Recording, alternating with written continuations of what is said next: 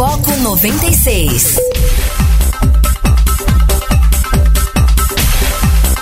Muito bem, tá começando o Foco 96 aqui na sua 96 FM, a FM oficial de Goiás.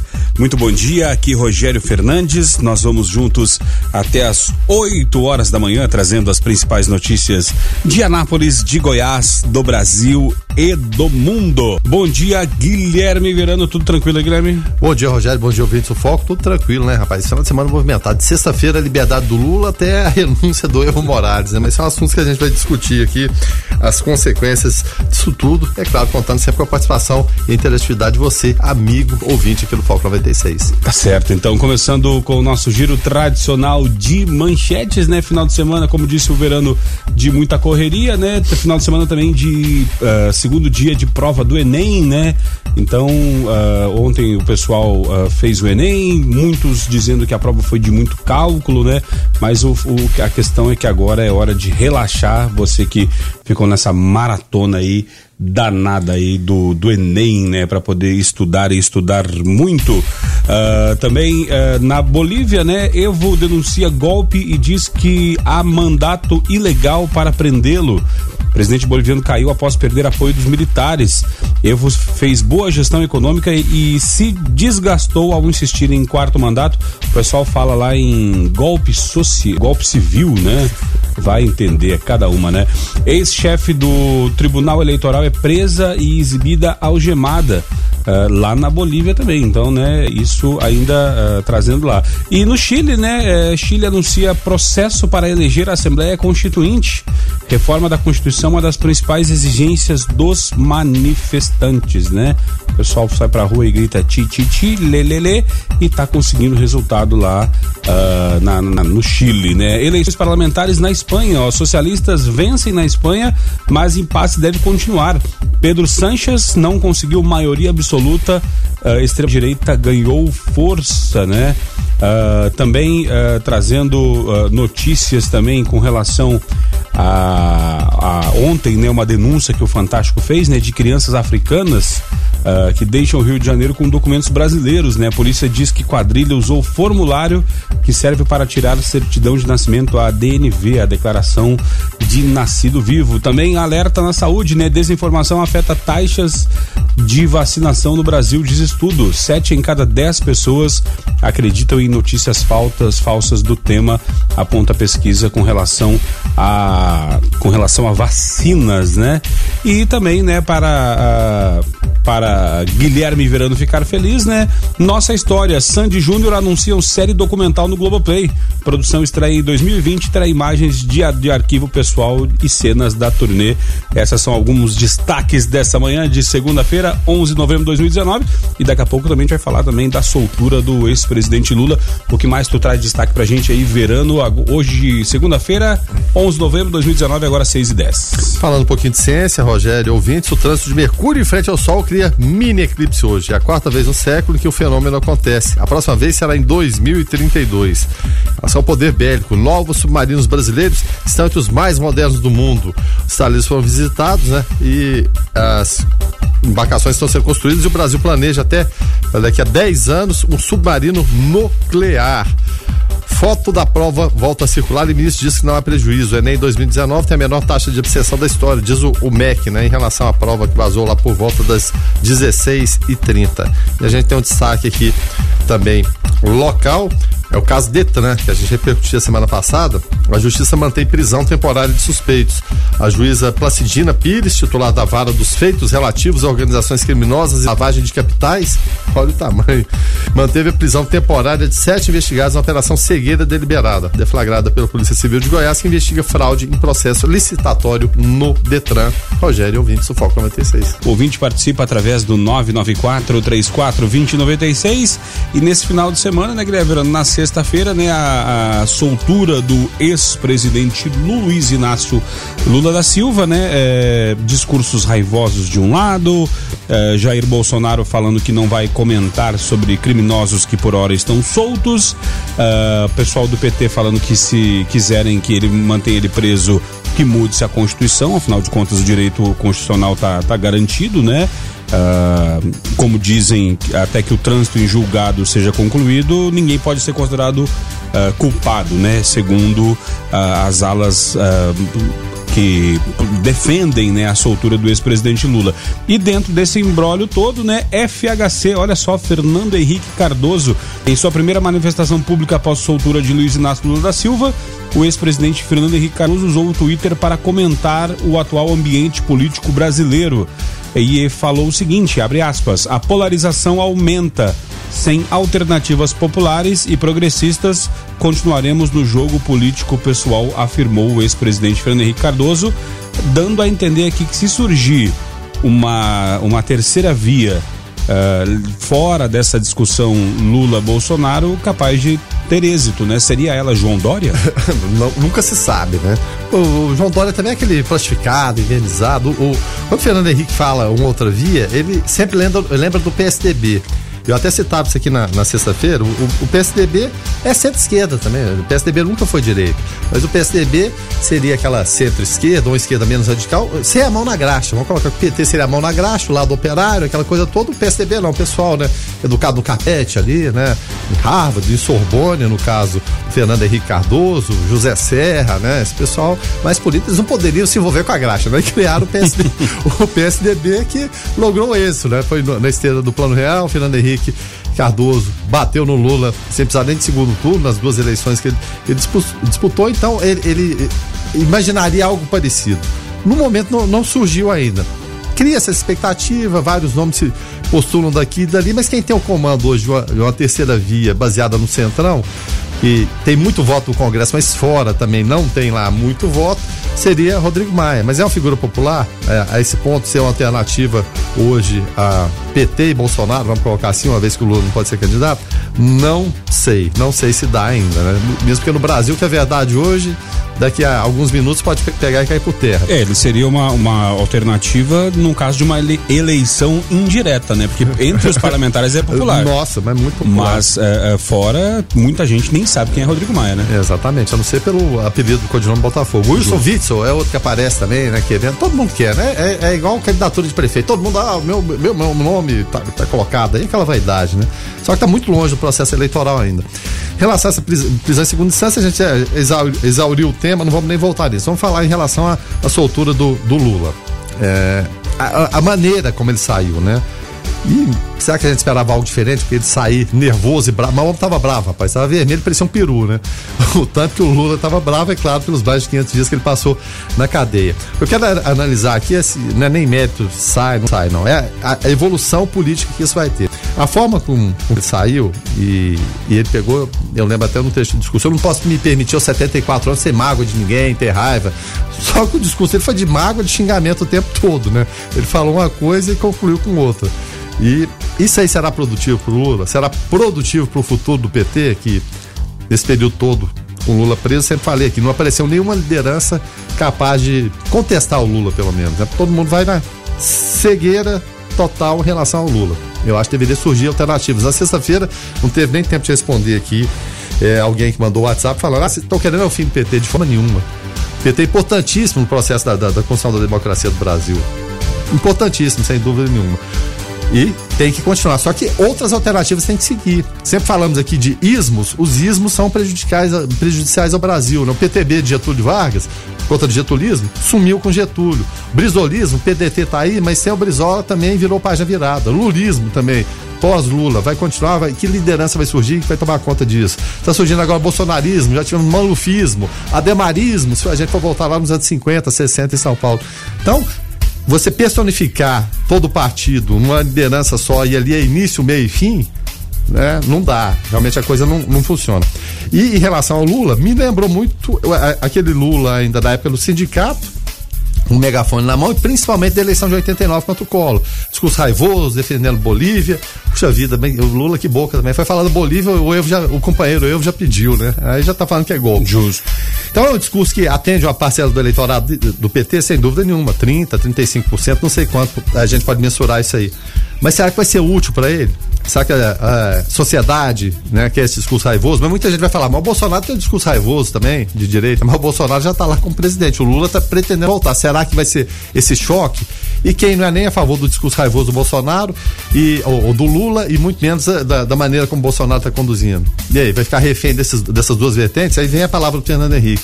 E aí, que alternativa que essas pessoas vão ter? Se colocam no centro, mas vão se ver obrigadas por um motivo ou outro a, a, a votar em um partido ou a votar em outro.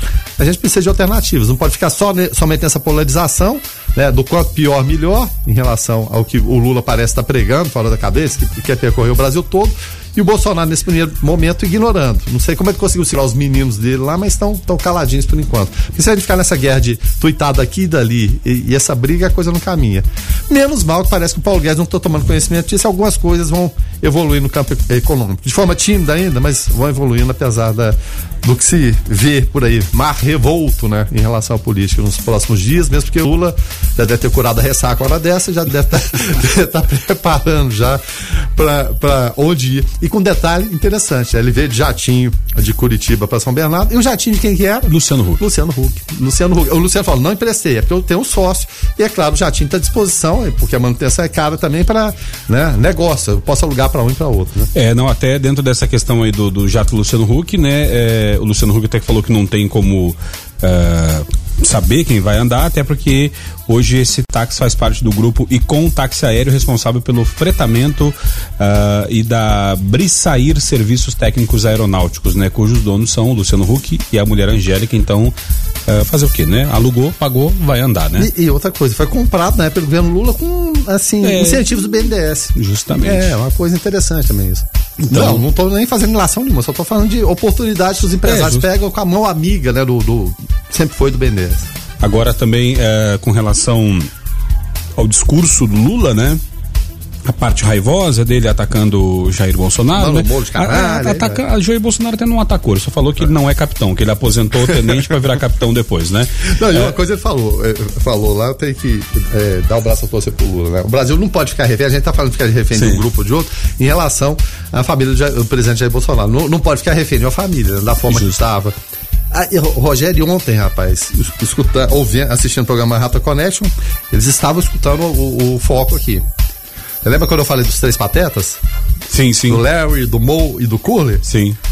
Rapaz, mas ontem falaram a mesma coisa. Eles escutaram.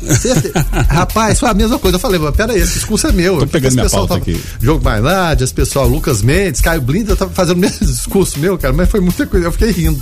Fiquei rindo das patetices. Agora, o, a gente até analisando aqui ontem, no, no sábado, né, é, à tarde, no, no programa aqui, vendo a reprise da do discurso do Lula, né? É, pós pós soltura, é, a, a, verdade é que ele se colocava assim, dava, dava a entender, e aí eu vou lembrar aqui de, de, de notícias que falavam que Lula estava estudando muito a Bíblia na, na prisão. Ele se colocou meio como um mártir como assim, lembrou assim, é, Jesus sendo entregue, sabe? É porque ele falou assim, ó, o pessoal que queria que eu fosse para embaixada, queria que eu, que eu fosse refugiado, Fugisse. queria que eu fosse um fugisse, mas não, eu precisava, eu tive que eu tive que convencer vocês, eu tive que, que fazer vocês entenderem que eu precisava uh, me entregar, eu precisava passar por isso. Uh, um discurso uh, quase que religioso, né, Verano? E às vezes isso até nos faz entender o porquê dessas pessoas serem tão ligadas, né, a, a tais situações, é, foge da, da questão política e entra num campo quase que religioso. É, fica pensando todo conselheiro, né, rapaz? Justo. levantar as massas. É como eu falei, o, o, o Lula que conseguiu fazer sucesso, se tornar presidente da República, foi o Lulinha Paz e Amor. Não é o Lulinha raivoso. O Lulinha raivoso, eu não sei, acho que vai passar esse primeiro momento e o Lula é inteligente nesse sentido aí, ele vai baixar o tom, vai procurar um tom. Porque se ficar nesse, nesse debate do bem contra o mal, mal contra o bem, a gente nunca sabe qual é o mal, qual, qual que é o bem, vai ficar complicado. Interessante, vai falar da Petrobras, nossa Petrobras, né? É. Rapaz, a corrupção com a Petrobras, meu Deus do céu, Petrolão no, no governo do Lula. Não que ela não houvesse antes, mas a, a coisa se aperfeiçoou né? Com a associação que o PT fez com o PSDB, com o PMDB, que todos os partidos vão livrar a cara de ninguém, não. E falar de Petrobras, nossa, é, é, é difícil, cara, é, é custoso.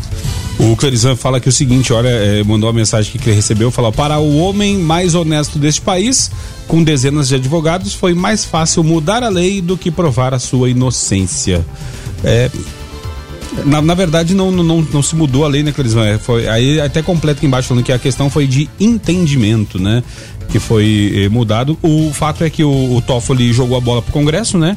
Falou, ó, eu, eu mandei liberar aqui, mas o Congresso tem a opção de mandar prender de novo. Será que o Congresso está interessado nessa prisão em segunda instância? Será que Jair Bolsonaro e família estariam interessados nessa prisão em segunda instância, uma vez que um monte de gente tem o rabo preso aí, velho? Ninguém está interessado. Ninguém está interessado. O Brasil vai seguir na contramão da história. Mas aí vão falar cláusula pétrea da Constituição, né?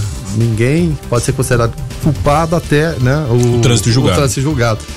Bom, mas se é cláusula pétrea, por que tem tanta discussão dela? Muda o entendimento, vai para lá, vem para cá. Então, o argumento quem é a favor da prisão em, em segunda instância é forte e para quem é contra também é forte, mas não se toma essa decisão e muito menos o Congresso vai tomar. Vão, vão deixar rolar. Agora já soltou o Lula, não vão prender outro, soltou Eduardo Azeredo também, outros estão na, na fila e vai ficar por isso mesmo. Não para de aparecer agora gente, Guilherme Verano, dando a sua opinião a respeito de é, da soltura do Lula, enfim, né? E aí a gente vê aqui celebridades, né? Fernando Henrique Cardoso, Malafaia, Jô Soares, né? Todos é, agora tendo um posicionamento e aí, aí eu fico pensando no que o Fernando Henrique falou, né? A tendência é então que cada vez mais essa polarização aumente é, com essa soltura do Luiz Inácio Lula da Silva, né? É, a gente até falava aqui esses dias atrás, né? Que Bolsonaro às vezes estivesse até torcendo para a saída do Lula para ter uh, em quem bater, né? É, será, será, que agora ele tá, vai estar tá mais tranquilo? É, o trio do, do, dos filhos, ah, dos filhotes por enquanto estão quietinhos, mas na hora que começar essa pancadaria de um lado e de outro, ela vai ser terrível. Eu não acredito, vão ficar quietinhos o tempo todo. O Bolsonaro já pegou e falou, não, não vou falar a respeito de, de presidiário, aquela, mas por enquanto de leve, né? Porque o Lula pegou pesado tentando exatamente o quê? Para retrucar, para criar essa polarização. A expectativa é essa. Já tem eleições municipais do ano que vem, até que ponto vai ser útil né, a presença do, do Lula em Santins. Teve, teve candidato que escondia o Lula, né? Agora, será que ele vai voltar com força? Vai voltar a ser bacana colocar a carinha do Lula nos, nos Santins? Pode ser que sim, pode ser que não. A gente não sabe o que, é que acontece com a política, mas a intenção do Lula parece ser realmente essa aí, criar esse clima de polarização Aí as pessoas, como a gente citava anteriormente, que estão no centro, que não, não, são nem de um lado, nem de outro, e querem somente que o país siga adiante, que sua pauta econômica, que a coisa caminhe, aí ficam no meio desse bombardeio, porque aí é, volta os grupos de família, volta a gente tweetando, xinga daqui, xinga dali, fake news de um lado, fake news de outro. É uma tristeza, viu? 994 34 2096 Direto ao assunto. A opinião de Carlos Roberto de Souza no Foco 96.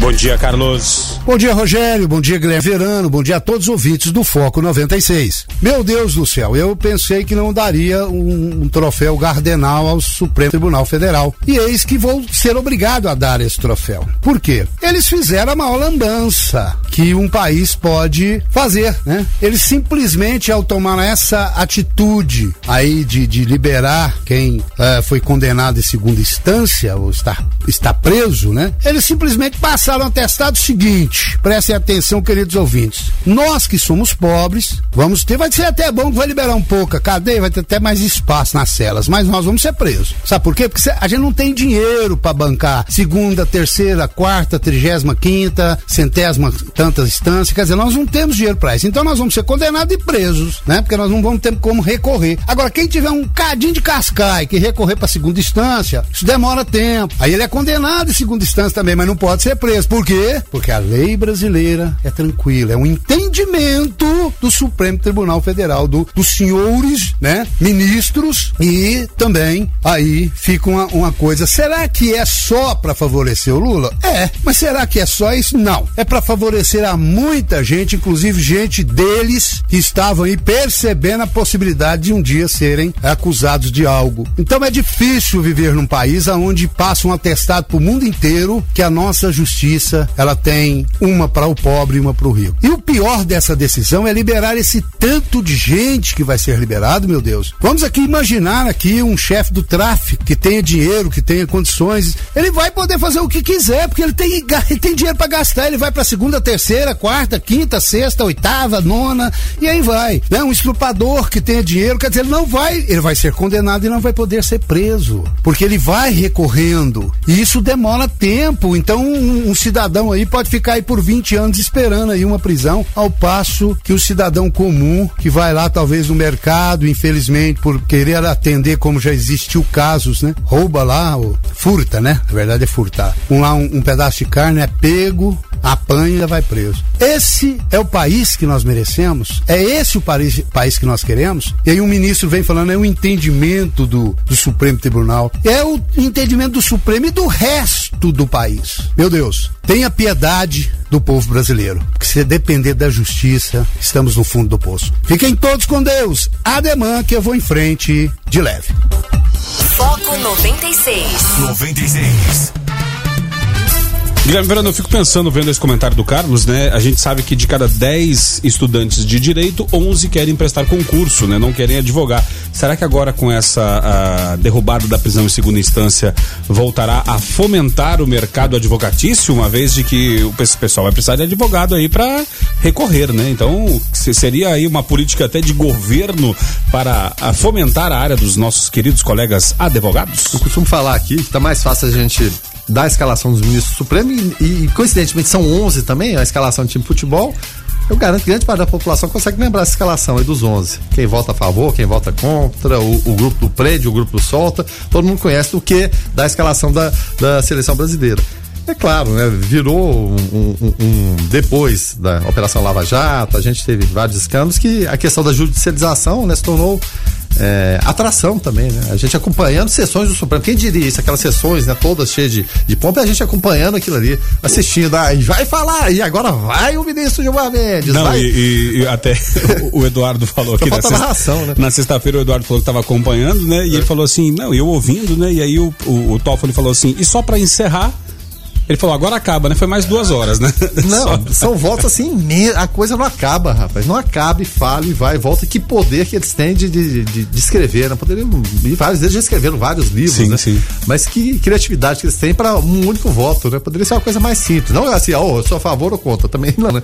Mas poderia né, ser mais, mas parece que querem justificar, né? Todo aquela, aquele saber jurídico, aquela coisa. Tudo bem, mas faz parte do, do, do processo estudado. Então, faz parte pra, do espetáculo, né? Bem tem uns lá que para passar com o juiz foi mais de duas, né? Mas enfim, né? Esquece isso aí.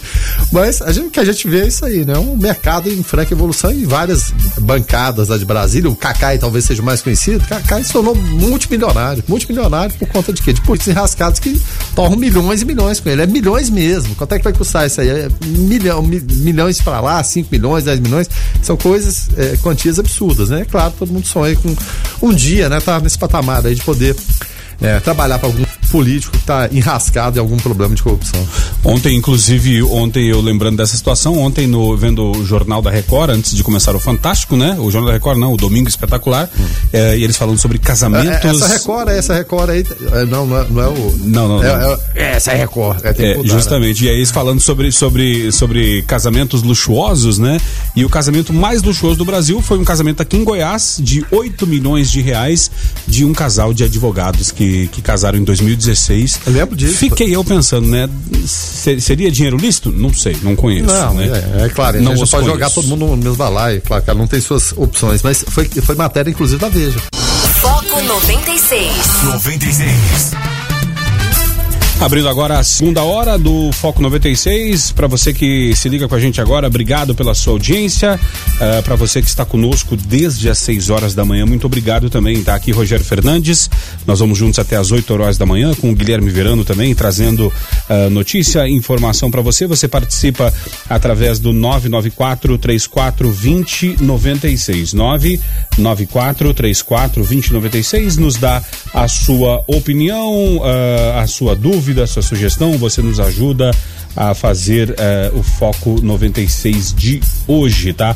Abrindo agora a segunda hora, a gente está recebendo o nosso convidado, né?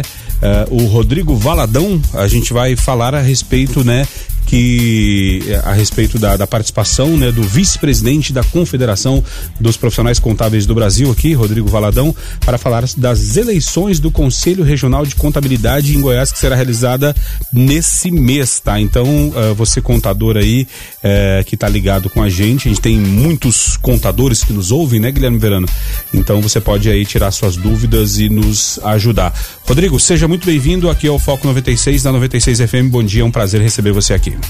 Bom dia, Rogério. Bom dia, Guilherme. Bom dia para você que está ouvindo a gente no carro, né, em casa e, que, e quem já está no trabalho também. Muito bom dia.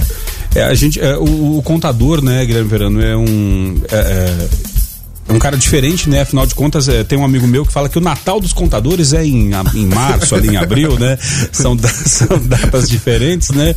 Então é, é, legal pessoas que têm a, a, rotina diferente assim. Tem gente que nem dorme nessa, né, nessa não, época não, do ano, aqui, né? né? A gente costuma brincar, Rogério, que, que, as nossas férias é em junho, entendeu?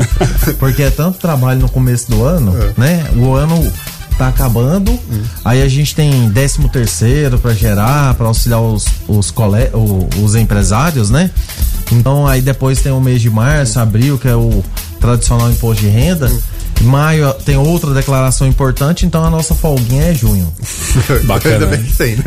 E, não, e a, e a, gente vê, né, que são, são profissões tão, tão, tão técnicas, né, é, Guilherme, que coisas assim que é, tem algumas profissões que se a pessoa dá, dá, dá uma olhada ali na, na, na, internet tal, vê um vídeo no YouTube, o cara dá uma tapeada e, e consegue é, é, dar, assim, fazer de conta que sabe, né? A função do contador não tem como, né? Uma coisa muito técnica. Afinal de contas, eh, Rodrigo, qual a, a, função real do contador? Então, a função do contador é auxiliar o, empre... o empreendedor e o empresário, né? A pessoa física e a pessoa jurídica a no final das contas, entender se ele está tendo lucro ou prejuízo na atividade que ele está desenvolvendo, né? A partir das informações que a gente possui na compra e venda de bens, na, no faturamento propriamente dito, então as informações econômicas, as informações financeiras, elas são traduzidas em informações contábeis. Posso fazer uma pergunta aqui, Rodrigo?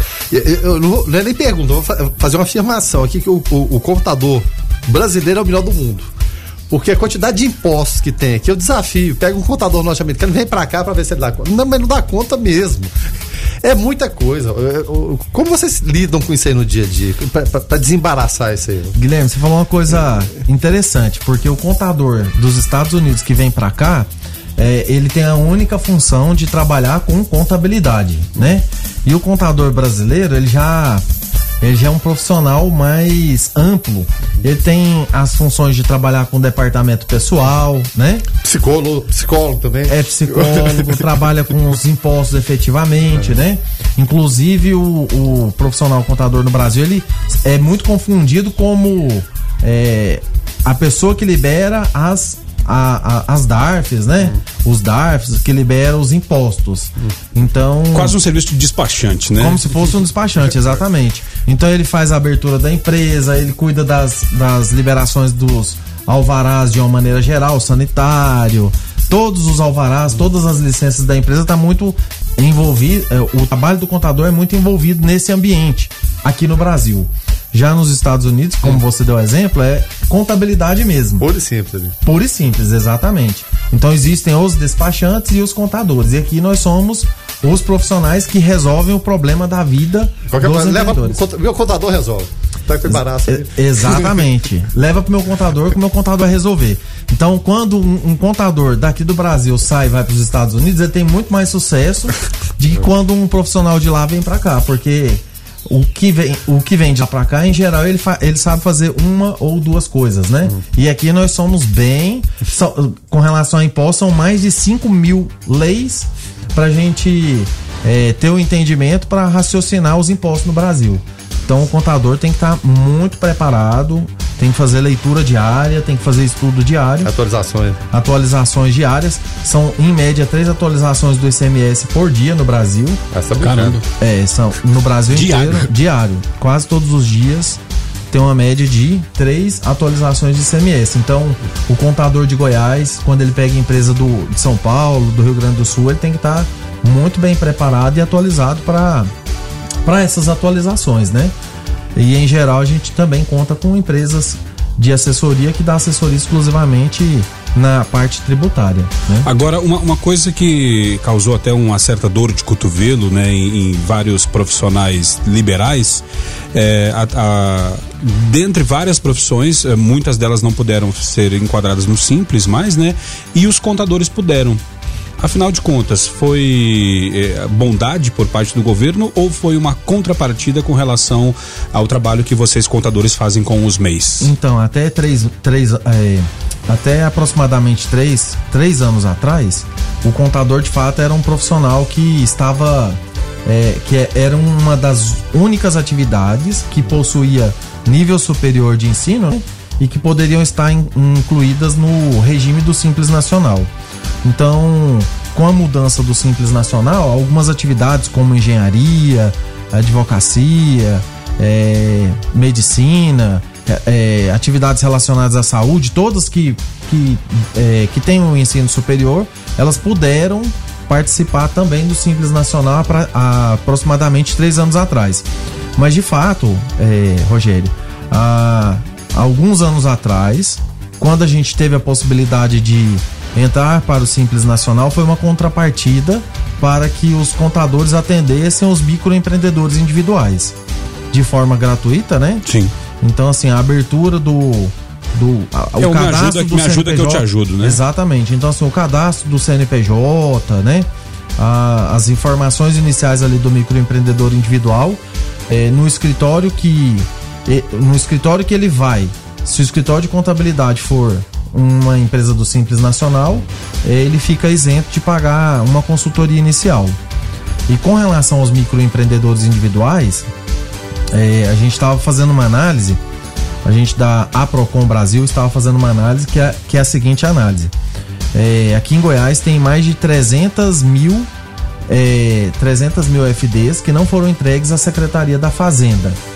Então, isso pode ser a gente está imaginando que pode ser microempreendedores individuais que não contrataram contadores, não deram, a, não fizeram pagamento de da contribuição mensal que devem, que são, que estão obrigados a fazerem, né?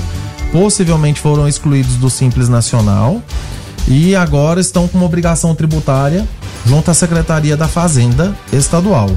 Então, até um alerta para os microempreendedores procurar o escritório de contabilidade da sua confiança para entender se ele realmente ainda é microempreendedor, né? Porque se ele não fizer as declarações no tempo certo e não pagar a, a mensalidade dele, ele pode ser excluído do microempreendedor.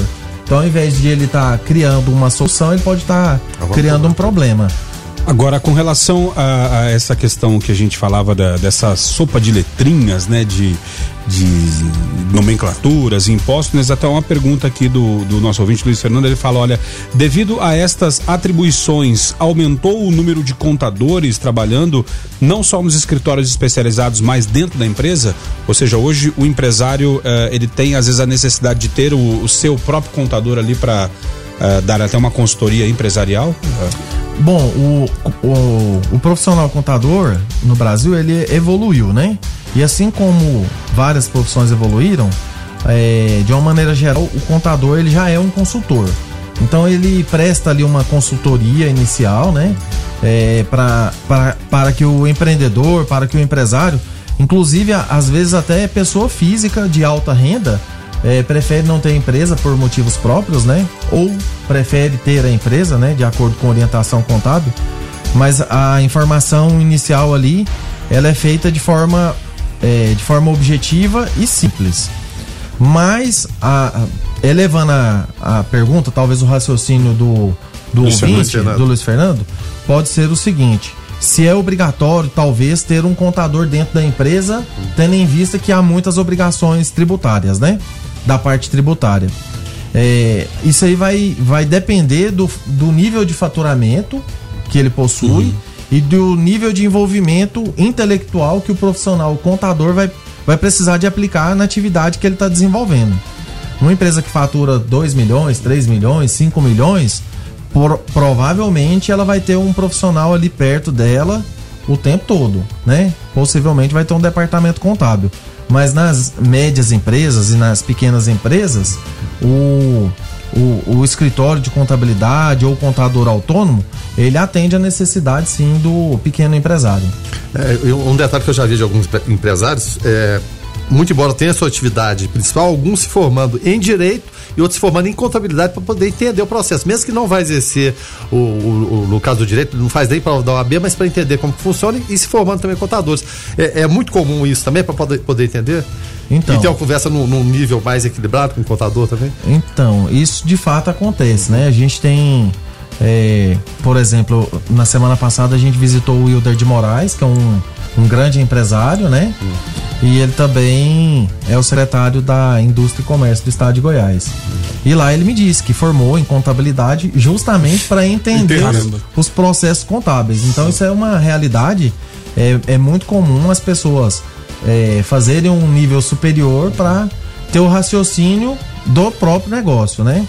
Mas a gente adianta que é, os profissionais, os, os profissionais autônomos, os escritórios de contabilidade estão muito bem preparados para atender o, a demanda do micro, do pequeno e do grande empresário. Então, talvez não seria, é, é, talvez seria mais eficiente ele é, fazer treinar o, o, empresário, né? Fazer treinamentos relacionados à atividade dele para ele não perder tempo uhum. com coisas que é outros profissionais Podem fazer, atender, né? sem dúvida. E fazer a boa escolha na hora de contratar um, um, terceirizar o trabalho de contabilidade, né? O ouvinte participa através do 994 34 2096. A gente está recebendo agora aqui Rodrigo Valadão. Ele é vice-presidente da Confederação dos Profissionais Contábeis do Brasil, né? Esse mês tem até é, eleições, né, no Conselho Regional de Contabilidade, né? E a gente está aqui com a ilustre presença do Rodrigo uh, nos ajudando aqui a entender um pouco mais sobre o dia a dia, né, do o dia a dia do contador, né? Uh, tem uma pergunta de ouvinte aqui através do 994-34-2096, é, Rodrigo, perguntando a respeito, né, da dessa reforma, né, que o Paulo Guedes eh, gostaria de fazer eh, com relação ao imposto único, né? Te pergunto eu, uh, tem fundamento? Uh, porque a gente sabe que é uma sopa de letrinhas, né? PINS, PIS, COFINS, ISS, IOF, enfim. Uh, trocar todos esses impostos por um único imposto facilitaria a, a vida do contador? E eu te pergunto, é viável isso ou é utopia? Bom, no meu ponto de vista é viável, né? É, não é uma utopia, porque já existem outros lugares. E a ideia do governo, não só não desse governo, mas assim, a ideia dos governos que passaram é trazer de certa forma uma simplificação para o empresário, para o empreendedor, né? É, como foi os casos dos ex, das, das letrinhas ex que existem no Brasil. A, a nota fiscal no passado ela era no papel, né? E agora é eletrônica, Sim. né? É, as, o e-social, que alguém já deve ter, alguns ouvintes podem ter ouvido falar. E já estão querendo matar o e-social também. Né? Exatamente. Estão querendo reformular ele, né? Porque da forma que foi feito no primeiro momento, é, ia causar mais problema do que solução. Porque o governo queria entender todo o processo produtivo, né? É, então tem todos, todas essas letrinhas de E, é, que é o eletrônico, né? Passando pro, pro, para o meio digital, é, é, de certa forma, é querer uma, algum tipo de simplificação.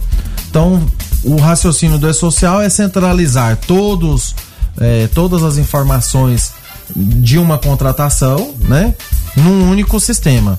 Então, hoje, quando, quando se faz a contratação de um funcionário, a gente deve de é, informar na Caixa, informar na Receita, informar no Ministério do Trabalho, às vezes informa no Ministério do Trabalho em três departamentos do Ministério, é, informa na Caixa em dois lugares da Caixa, na Receita Federal, enfim, em vários lugares tem que fazer várias informações. O E-Social ele veio para fazer uma única informação. E com relação ao imposto único, é, a gente entende que é mais ou menos o mesmo raciocínio, né? é, centralizar todos os impostos em uma única guia, uma única informação, assim como é o Simples Nacional. Então, para, para quem fatura o Simples, ele já, de uma certa forma, ele já é um imposto único, dá a ideia de, de um, como se fosse uma coisa simplificada.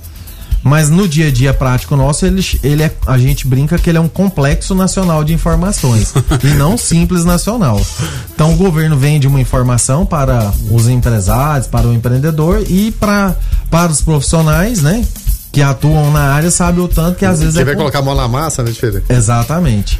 Então, assim, de- de- é, eu acredito que é possível ter o imposto único. E ele já tem mecanismos para isso, né? Com- falando dos E's, tem o E financeira. E a partir do E financeira, que é a informação que os bancos passam para o governo, ele já consegue é, traduzir em impostos o que, que o contribuinte deverá de pagar somente pela movimentação financeira. Em relação até à questão de, de- de impostos e, e, assim, até historiando um pouquinho, voltando lá atrás, o governo Fernando Henrique, o Everardo Maciel, quando assumiu a Receita Federal, começou a azeitar essa, essa engrenagem de, de, de arrecadação. E é claro, a tecnologia veio junto. Sim. Como vocês acompanham essa tecnologia? A tecnologia de fato facilitou tudo, porque tinha aquele trabalho braçal, né? Era uma coisa ah, braçal. Do- do- vou, vou falar um pouquinho de 20 anos pra cá, eu não sei quanto tempo você tá na área, mas o que, que mudou de lá pra cá, de Everardo Maciel, quando começou a, a ajeitar ali para que a sonegação fosse desaparecendo para os dias de hoje? Então, é, muita coisa mudou. Eu tô na, na atividade há aproximadamente 13 anos. Muita coisa mudou já desde a época que eu entrei mesmo. Mas algum tempo atrás, para os nossos colegas mais antigos e até para o- os empresários antigos, é, é, as informações eram registradas em, em gelatina, por exemplo. Caramba. Né? É, depois veio a máquina datilográfica, Opa. É, né? Que já facilitou. Que evolução, né? É, depois veio o computador, né?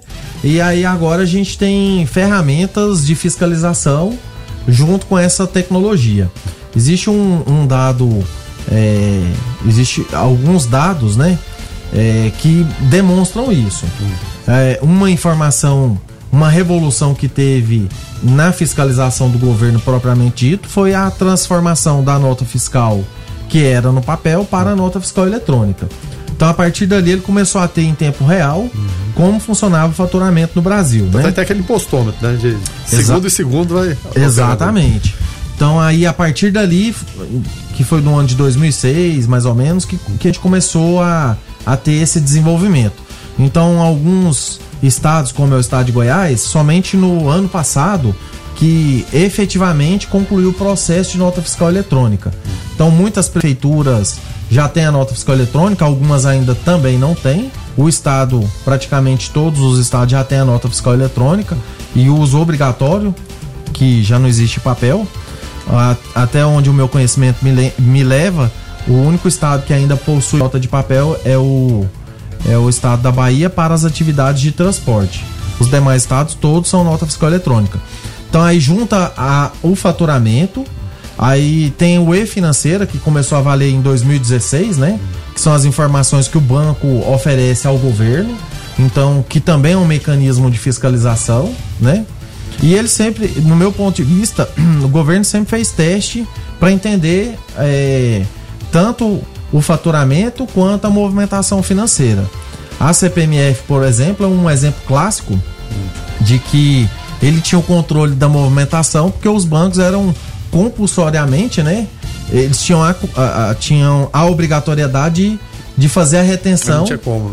de exatamente fazer a retenção de 0,38% do valor que foi movimentado. Então a partir dali ele já tinha um, um mecanismo de controle da movimentação. Então esse movimento eletrônico, é, o movimento da da que a gente fala 4.0, né? Tanto na industrialização, mercantilização e na prestação de serviço 4.0, ele daqui para frente ele só vai evoluir. E com a evolução, o contador é o profissional habilitado para auxiliar os empreendedores e os empresários. A gente fala até de. Falava até nos bastidores, daqui a pouco a gente vai tocar no assunto a respeito da, da- do risco de várias profissões desaparecerem, né? É, o legal dessa informatização é que ela traz também, Verano, a necessidade. É, dentro dessa questão contábil e fiscal, de ter um staff de outras áreas que estejam bem ajustados. É, eu, eu prestando serviço para um grande varejista, que eu acredito que o maior aqui do ramo de imóveis e elétricos do estado de Goiás do Centro-Oeste, e uma vez caiu o sistema por conta do pessoal da TI, que né, aconteceu um problema lá. A loja ficou dois dias sem conseguir vender. O gerente, que já era da velha guarda, assim, pé da vida, porque ele falou, pô, uh, como é que eu não consigo vender? Porque como não tem como fazer uma venda numa nota de papel, porque não tinha mais, tudo eletrônico, né? Então, uh, e também traz a necessidade de ter um, uma questão infor, de, de, informática, né? É o suporte. É, justamente, né? De forma bem, bem ajustado, né? Uh, quando a gente fala de Conselho Regional de Contabilidade, qual que é a função do, do Conselho Regional, Rodrigo? Olha, o Conselho Regional ele tem três principais funções. A primeira é fazer o registro dos profissionais, né? A segunda é, é fiscalizar. Não, eu vou mudar a ordem. A primeira é fazer o registro. A segunda é treinar esse profissional. E a terceira é fiscalizar. Então não há como fiscalizar se não há treinamento, né? Então o Conselho Regional de Contabilidade, de acordo com a lei da, da, da, da, da sua criação, ele deve de treinar, registrar e fiscalizar. Hoje, a, ele deve fiscalizar a sociedade.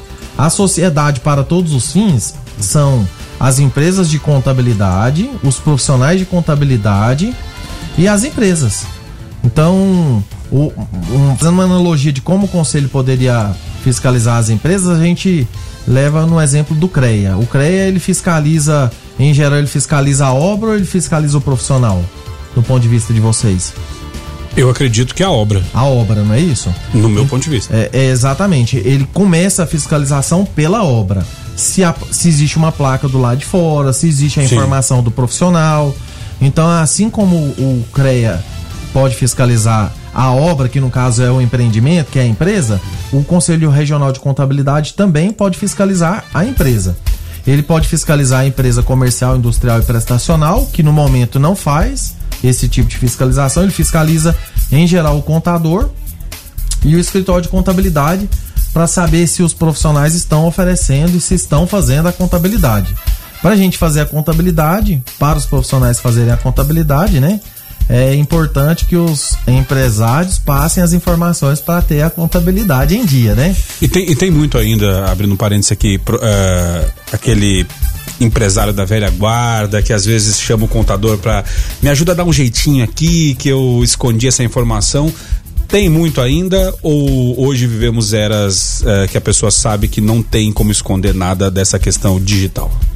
Bom, hoje. Se te botei numa raia justa, você me desculpa. Rodrigo. Não, tranquilo. Isso é muito comum esse tipo de pergunta. Hoje a gente trabalha com a elisão fiscal. Então a elisão fiscal é o estudo de como a pessoa vai pagar menos impostos de maneira legal. Então o, o empresário que quer fazer a coisa correta e pagar menos impostos, é possível, é possível. fazer isso sim. Uhum. E de forma legal. Então assim, ó, é, se, dependendo do estado onde o empresário compra pra, e dependendo para onde ele vai vender e quanto ele vende, tudo isso a gente faz um estudo, o profissional da contabilidade faz um estudo para entender como a gente disse no começo, são mais de 5 mil leis, né? Para entender sobre impostos. Então, o profissional contador ele vai fazer um, um, uma análise para entender como fazer com que esse empreendedor, esse empresário pague menos impostos. Até, até de forma estratégia, eu poderia falar no, no campo de vendas, porque às vezes o contador pode dizer, olha, para o empresário, ó, você vender em tal estado não vai ser viável, vai ser mais viável vender no outro que você vai ter mais com, competitividade com relação a é, preço final? Exatamente. Então, assim, o, o, a contabilidade ela é uma ciência. E levando para o lado da ciência, o escritório de contabilidade é um laboratório. Então tem que pegar as informações e fazer testes contábeis mesmo, fazer teste científico para entender o que vai ser melhor. Então não existe uma caixinha pronta, assim. Eu trabalho com linha, vou vender em tal lugar, qual que é a melhor saída? Não, a melhor saída é um estudo. Da mesma forma é com outra atividade. Toda atividade é, toda, para toda atividade existe uma lei. Então, toda lei tem uma válvula de escape, né? E com relação até à questão dos técnicos, o verano é do, o verano é do tempo do técnico de contabilidade, né? Ô, oh, rapaz. É, fazia isso contabilidade de segundo grau, técnico de contabilidade, administração. Lembro até, eu, eu sempre lembrando né, dos professores antigos, do Gotardo e Arnóbio. Eu não tinha gente esquecer o nome deles, né? O Gotardo e o Arnóbio me iniciaram ali nessa questão da contabilidade. A, né? Afinal de contas, tem ainda o técnico ou foi extinto? Então, o, o técnico ele é um profissional em extinção. Hum. Porque em 2010 o Conselho Federal de Contabilidade emitiu uma resolução onde a partir de 2015 iam ser proibidos a, ah, o cadastro de novos técnicos. Hoje em Goiás a gente tem aproximadamente 3 mil e 500 técnicos de contabilidade. Quem então, está dentro vai continuar trabalhando. Quem está dentro continua trabalhando, exerce todas as, todas as atividades do, do contador normalmente. É, praticamente todas as atividades que o contador faz, o técnico faz. É, as atividades que ele não faz, é, assinar, ba, ba, é, assinar é, auditorias e assinar perícias contábeis. Mas o restante, todo o trabalho, o técnico é habilitado, ele é um profissional de alta excelência. O Conselho Regional de Contabilidade, junto com, junto com associações, frequentemente oferecem treinamentos, né? E esses treinamentos eles são para todos os profissionais, técnicos e contadores. A gente vai fazer um intervalo comercial bem rapidão e o Verano Pode deixar o gancho aqui pro, pro Pode deixar, depois. pode deixar, pode deixar. Se a profissão é atraente hoje, se você recomenda para esse jovem que está escutando a gente, teve, teve Enem, teve um monte de coisa, se, se, se tá bacana ainda, se você recomenda. Bom, é, o mercado de trabalho para, para a área contábil, eu não tenho dúvida de que é um dos melhores, mais aquecidos, né? Todo mundo precisa de um contador, todo mundo precisa todo mundo mesmo. Pessoas físicas, pessoas jurídicas, né? Em casa você tem que fazer a sua contabilidade, viu, Exatamente. Então, assim, é uma atividade que ela é, ela é usual, né? É, a gente precisa dela no dia a dia, na vida prática. Então, eu recomendo sim fazer o curso de contábeis, curso de ciências contábeis. Mas para a gente ter sucesso, a gente tem que focar no trabalho, né? A gente tem que assim. É, não ser fazer, mais um, né? Fazer a dedicação, exatamente, fazer igual as Casas Bahia, né? Ter dedicação total. Senão vai ser só mais um.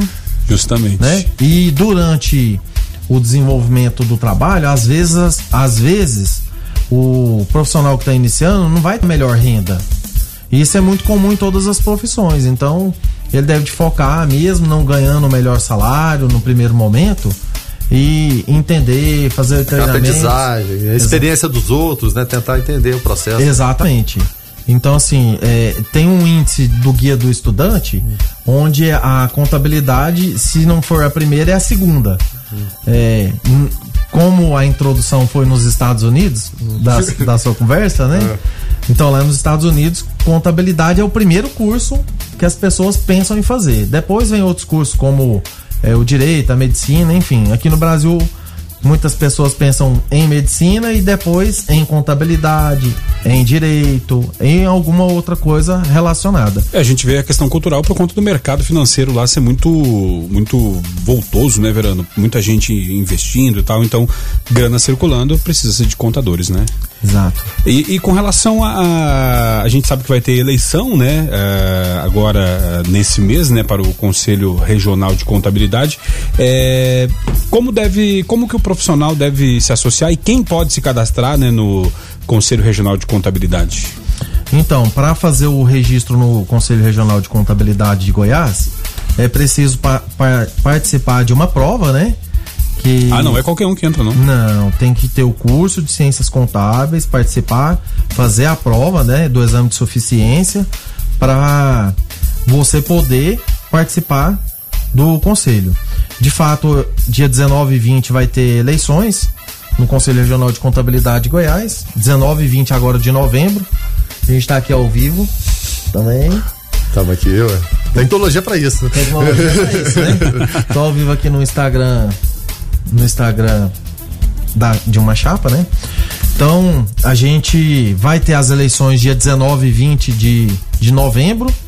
E quem pode participar das eleições são os técnicos de contabilidade que estão ativos, são os contadores que estão ativos e em dia. Dia 8 de novembro foi o último dia para quem estava com a anuidade atrasada se regularizasse para que pudesse participar das eleições. Os profissionais vão receber uma senha, a maioria já deve ter recebido a senha pelo correio. As eleições elas vão ser feitas pela internet. Isso dentro... é eletrônica, então. Eletrônica. Uhum. Dentro do escritório do, do contador mesmo. Não precisa de ir até um ponto para fazer. Se deslocar, né? Para fazer o deslocamento. Então a eleição vai ser feita diretamente lá no escritório do profissional. E aqui em Goiás nós somos 13 mil profissionais. 13 mil? 13 mil que estão é, que estão habilitados a votarem. Aptos a votar. Uhum. Aptos a votarem. Então o universo eleitoral é isso aí, 13 mil pessoas. E universo, voto de 13 mil. Exatamente. O universo eleitoral é aproximadamente 13 mil contadores. E, e será eleito como? De maioria simples? Como que funciona? Então, o Conselho Regional de Contabilidade, hum. a eleição dele é como se fosse a eleição do Senado. Hum. Pra, para fins de entendimento. Hum. Elege primeiro os conselheiros, né? No caso, lá os senadores no Senado, os hum. conselheiros aqui no Conselho. Elege o, o, os conselheiros, que nesta eleição renova um terço dos conselheiros, uhum. que em Goiás são seis conselheiros uhum. e seis suplentes. E, e, aí no primeiro dia útil do ano seguinte, uhum. é, elege-se o presidente do Conselho Regional de Contabilidade. Então, vai pegar um, uma turma nova, que são seis pessoas, e vão ficar 12 pessoas da última eleição, uhum. da velha guarda. No esquema de dois terços e um terço de renovação. Dois sim. terços e um terço. Sempre Tal qual o Senado. Exatamente. Então, uhum. renova primeiro uma parte, depois outra parte. Uhum. Então, no próximo ano, as eleições para presidente, elas são feitas de dois em dois anos, uhum. assim como a, a eleição para conselheiros. Então, pode ser que logo que, que, que começar o ano, seja eleito um novo presidente. Agora, com relação ainda à questão da, da, da eleição, né? É, o nosso ouvinte que está nos ouvindo agora aí, contador, está pensando, tá, mas é, o que, que, diferença que é, estar cadastrado no Conselho Regional de Contabilidade, é, está, é, que diferença que, que essa eleição faz para, para mim, contador, na prática, lá na ponta, o que que isso impacta lá na, na vida do contador? Você fez uma ótima pergunta, porque... Hum se há eleição, de fato, tem que ter algum motivo para a eleição, Sim. né? Então a eleição é para renovar os votos com a profissão, renovar os votos com os profissionais, né? É, e, e nesse momento nós temos duas chapas. Tem a chapa 1, que é a chapa de situação, e a chapa 2, que é a chapa de oposição. Então ambas chapas têm propostas, ótimas propostas, né? Para, é, para a classe contábil. É, mas o objetivo principal é focar nas atividades do conselho. Então, as atividades do conselho, a prerrogativa do conselho, como a gente falou agora há pouco, é fazer o registro, fazer treinamento e fiscalizar. Então, todas as propostas de campanha de ambas as chapas, elas contemplam estão, isso. Contemplam hum. essas, essas, essa prerrogativa. Hum. Então, uma chapa às vezes está focando mais em fiscalização, a outra chapa talvez está fiscalizando, está tá focando mais em treinamento, né? Ou todas estão trabalhando as duas, as duas situações. A gente participa da chapa 2 com o objetivo de, de também fazer a oxigenação do conselho, que é a chapa de oposição. Então existe a chapa de situação que é a chapa que é apoiada pelos dirigentes atual e a chapa de oposição que é apoiada por pessoas que querem mudança. E, em relação à, à participação, o, o, o, contador goiano, ele é participativo, ele questiona, de que forma funciona? Está, no meu ponto de vista, está muito incipiente. Hum. As pessoas elas ainda não têm, ah, apesar de, apesar da eleição ela ser declarada pelo próprio Conselho Regional de Contabilidade, no meu ponto de vista, hum. as pessoas ainda é, não só não só no conselho, isso hum. é no meu ponto de vista, isso é uma posição política nacional. Sim. Então elas se dedicam mais às eleições, se dedicam mais efetivamente quando está próximo às eleições, Sim. né? Assim como é pra, para vereador, para prefeito, para governador. Então, assim, durante an, o, que, o que vem pré, antes da campanha, não é feito, aparentemente não é, não se é feito muita coisa, não tem muito envolvimento da comunidade. Muitas vezes se questionamento se, se avolumam para a época da eleição, né? Exatamente. As, as demandas, né? Que poderiam muitas vezes ser debatidas durante esse período. Né? Exatamente. Né? Então, assim, é, se, a, se a chapa que ganhou na última eleição, por exemplo, se ela tá ou não cumprindo as. Isso é em todos os, claro, os níveis, né? não certo. só na na, na eleição classista, mas na eleição de uma maneira geral. Então o candidato ele se propôs a colocar é, X ou Y coisa na atividade. Foi feito? Foi colocado? Né? É, e, e, isso é um debate que é recorrente em todos os tipos de eleição. Então, assim, quem ganhou cumpriu o que estava falando que ia fazer? Isso é importante para as pessoas entenderem até para se dar uma continuidade, né? Uhum. Ou fazer uma troca de parte das daquelas pessoas que se propõem a entrar naquela atividade. Então, vamos lá. Então, só para a gente poder dar o serviço de forma certinha, uh, quando serão as eleições? Então, as eleições vão acontecer dia 19 e 20 de novembro. Todos os profissionais são obrigados a votarem. Então, todos que estão ativos têm a obrigação de votar. Todos têm que todos vão receber a senha. O profissional que não recebeu a senha deve de procurar a delegacia do Conselho Regional de Contabilidade ou o próprio Conselho Regional de Contabilidade. Aqui em Anápolis tem o tem uma subsede do conselho, né? Pode procurar a Elia lá do, da subsede do Conselho Regional de Contabilidade e devem de fazer obrigatoriamente participarem da, da votação. Quem não participar está sujeito à multa. A multa é 20% do, do valor da anuidade do técnico de contabilidade. Se não me falha a memória, a multa deve estar em torno de 120, 130 reais. Opa, vamos lá voltar então. É, Tem que voltar. Justamente, né? E, e você, contador, né, que orienta tão bem o seu cliente aí a não deixar impostos, né, uh, em abertos, né? Então não, não vá deixar em aberto essa situação, né? Então, uh, quem pode votar, então, todos, porque afinal de contas, todos que estiverem em dia, né? Todos que estiverem em dia têm a obrigação de votar. E dá tempo ainda para quem não está em dia de regularizar essa situação para poder votar? Não, o dia foi dia 8. Dia 8, né? É, dia 8 de novembro. Então, quem não está em dia, infelizmente, perdeu a oportunidade de continuar na mesma situação, né? Ou votar na, na oposição. Tá certo. Então, dito isso, então, deixa eu agradecer demais aqui o Rodrigo Valadão, né, é, vice-presidente da Confederação dos Profissionais Contábeis do Brasil, nos ajudou demais aqui é, com relação a falar a respeito da, do dia a dia do contador, tirar várias dúvidas da gente, né, Guilherme? E também falando a respeito das eleições do Conselho Regional de Contabilidade. Rodrigo, obrigado por tua participação aqui e até uma próxima oportunidade. E boa sorte lá nas eleições. Oh, muito obrigado, obrigado a, a você que nos ouviu também. E para você entender as propostas das chapas, é só acessar o Facebook, Instagram, por exemplo, Chapa 2 CRC Goiás 2019. A outra chapa é da mesma forma. Então, chapa, o número da chapa, CRC Goiás 2019. Tá certo, então. Rodrigo, brigadão. Guilherme Verano, segunda-feira só começando, então vamos aguardar aí os, os, os desenrolar dos fatos para poder ir atualizando a situação nessa semana, né? Até amanhã. Até amanhã. Eu vou lhe pagar os impostos, amanhã eu tô de volta, tá, tá certo, então. o Foco 96 vai ficando por aqui, tá? Com trabalhos técnicos e apresentação de Rogério Fernandes, os comentários de Guilherme Verano. Uh, o, o, Foco tem a produção do Lucas Almeida e do Weber Rich, a coordenação artística do Francisco Alves Pereira, o Chicão, direção comercial de Carlos Roberto de Souza, direção direção-geral de Vitor Almeida França. Eu volto às 5 da tarde no Observatório. Na sequência, você fica com David Emerson, ODW, no Hits 96. Fiquem todos com Deus, paz e bem. Foco 96.